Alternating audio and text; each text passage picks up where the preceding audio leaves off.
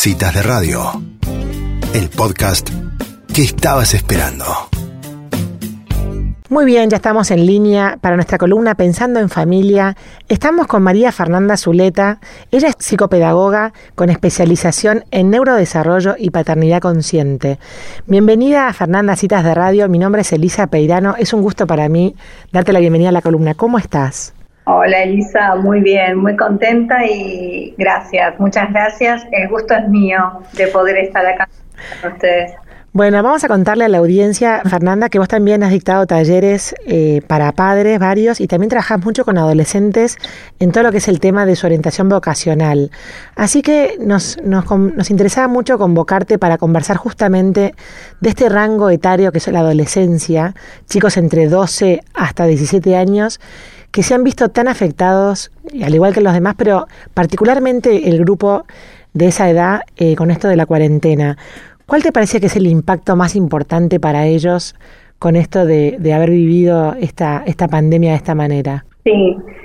Em, en primer lugar, este, yo haría como dos distinciones entre dos grupos diferentes, ¿no? Por ejemplo, de 12 a 14 y de 15 a 17, 18 a 19.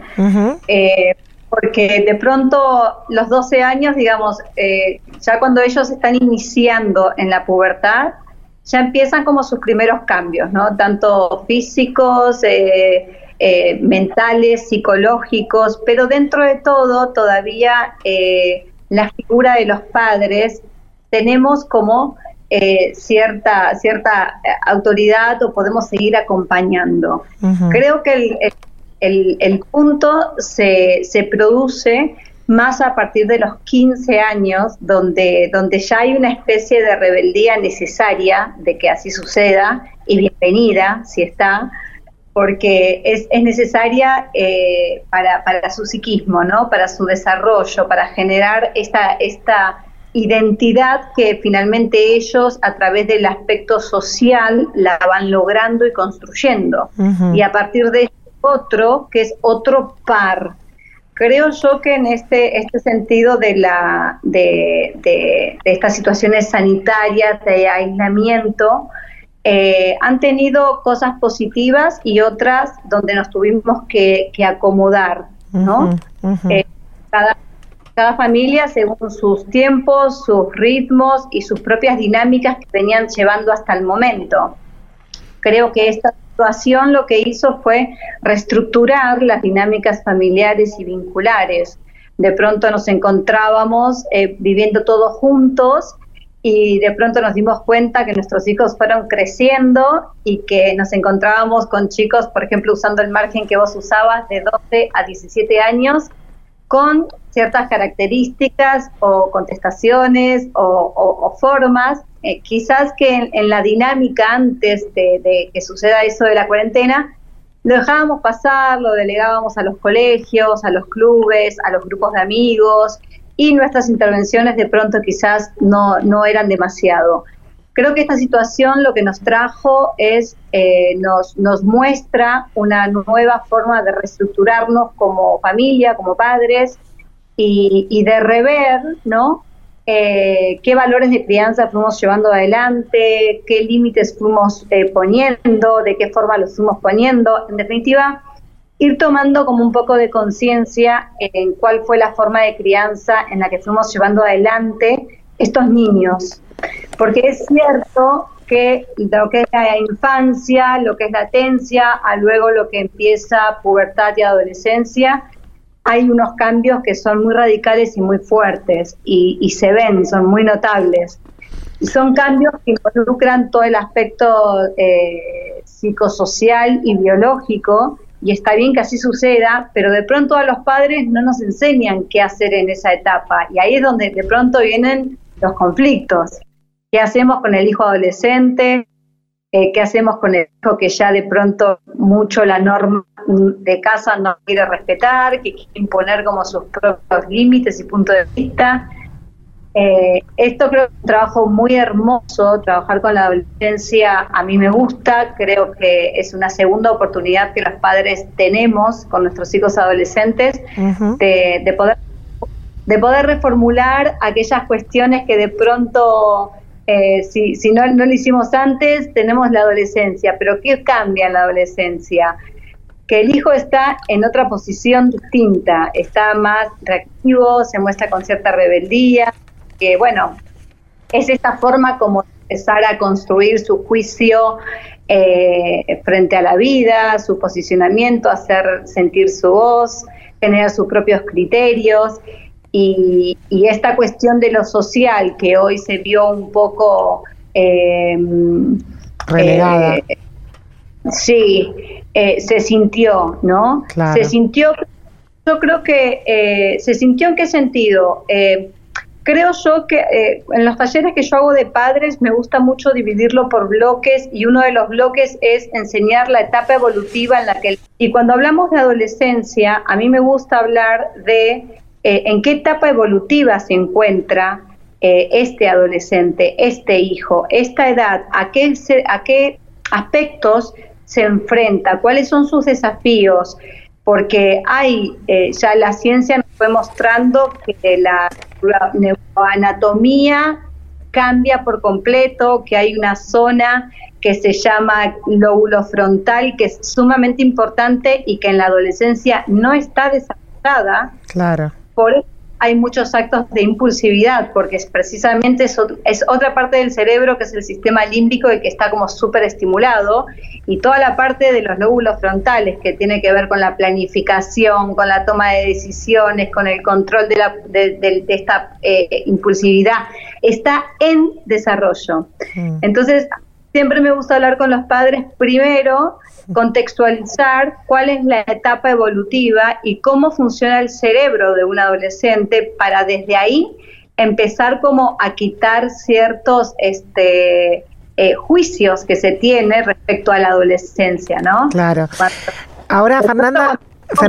Sí. sí, no, hablando, hablando de esto que, que, decías que los 15 años hay una rebeldía, digamos, necesaria y bienvenida, y comparto con vos esto que decís que quizás antes, cuando el chico, eh, digamos, porque no había pandemia, podía salir afuera, interactuar con sus compañeros, ir al club, al, colegio, y otras autoridades para él, de repente toda esa, esa interacción se remite a las cuatro paredes del hogar y el contacto con el afuera solamente a través de, de virtualidad. Entonces realmente se, se, se, encuentran padres, padres e hijos en un mismo, en un misma instancia durante mucho tiempo y eso puede eh, resentir las relaciones. ¿Qué, ¿Qué consejo nos das como para, para hacer que no se desgaste tanto ese vínculo de rebeldía y, límite puesto entre padres e hijos? Sí, yo creo que, mira, a mí me llegan muchas consultas de padres que con, con hijos que de pronto no entregan sus tareas virtuales o no se conectan a las clases o que apagan sus cámaras o estas cosas que el colegio eh, llama a los padres haciendo un llamado de atención. Y, y, que después de pronto se la pasan hasta tarde jugando estos juegos de, de, de PlayStation. Y, entonces, yo creo que el, el, tema hay que regularlo, ¿no? Hay que poder hacer una, una, familiar, hay que restablecer nuevamente los valores familiares, qué valores son importantes en esa familia y qué se espera del hijo, ¿no? Pero no a expectativas. Yo soy de la idea de que no hay que tener expectativas en el hijo, sino que hay que acompañar y guiar el desarrollo saludable de ellos, permitiéndoles uh y de pronto em, este, la, distancia esta que, todos tenemos y que ellos tuvieron es una distancia física, pero no es una distancia social.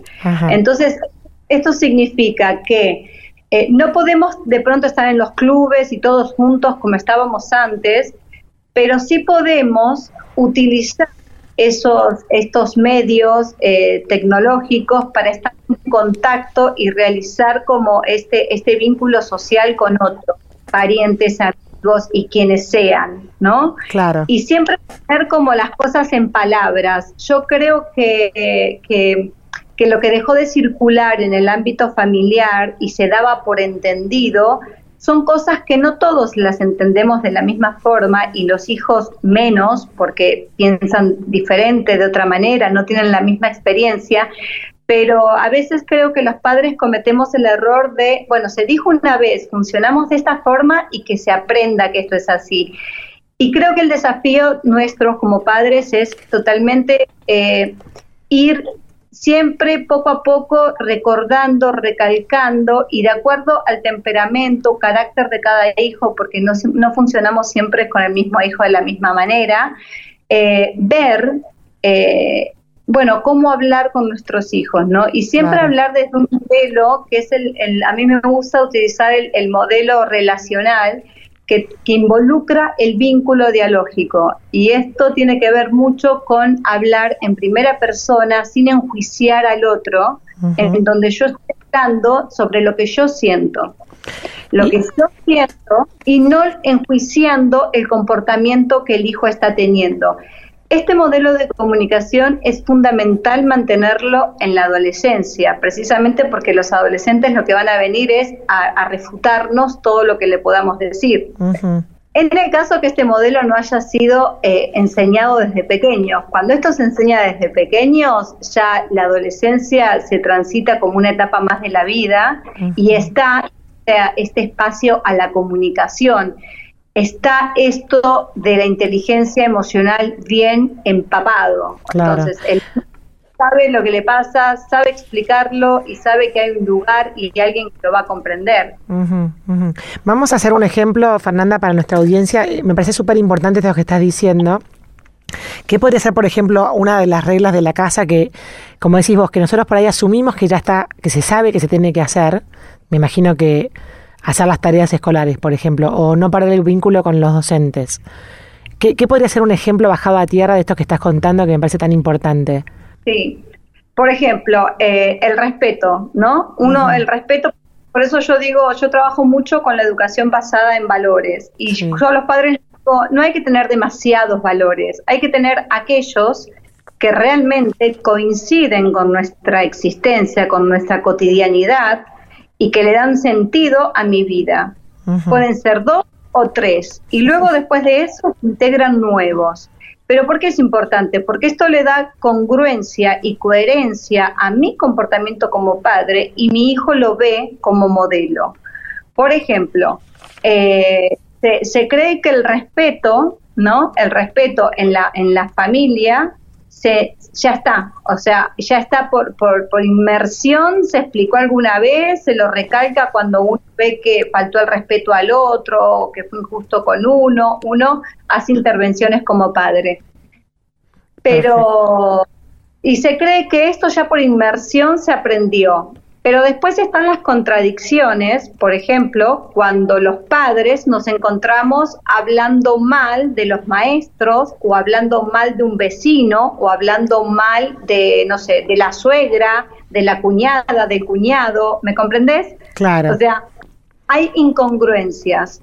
Si yo quiero enseñar eh, el valor del respeto, el valor de lo justo, yo tengo que primero practicarlo en mí para que después yo sea modelo en mi hijo. Entonces mi hijo va a saber que el respeto es todo esto que genera eh, el mantenimiento de este ecosistema que es la familia. La familia, si lo pensamos como un sistema donde cada uno eh, va engranando, sabemos que lo que uno hace va a impactar sobre el otro, sobre el otro, sobre el otro, y para que esto funcione, cada uno tiene que parte adecuadamente. Entonces, si el momento de la comida es un griterío porque el hijo no quiere cortar con la PlayStation, porque el otro no quiere entrar de jugar, porque el otro no, hmm. entonces es un griterío. Que baja, que deja la PlayStation, que vení, que entrega tus tareas, que me llamó tu maestra muchas veces, que por qué no te conectaste. Entonces, no hace falta recalcar tanto el, e, este tipo de y desgastar el vínculo con este tipo de, decir cosas si en, en, mi propio comportamiento se muestra esta coherencia. Si el padre muestra una disciplina, si muestra una coherencia y si muestra una congruencia con su forma de ser, de actuar y de pensar, entonces esto va, por, por inmersión llega a los hijos. Perfecto. María Fernanda, ¿y, qué tenés para decirnos con respecto a todos los las especies como de rituales que tuvieron los grupos, por ejemplo, en su último año de, escolaridad, que este año ha sido tan particular que se las han perdido, ¿no? Y podemos hilar un poco con tu trabajo sobre, sobre el tema de la misión del chico.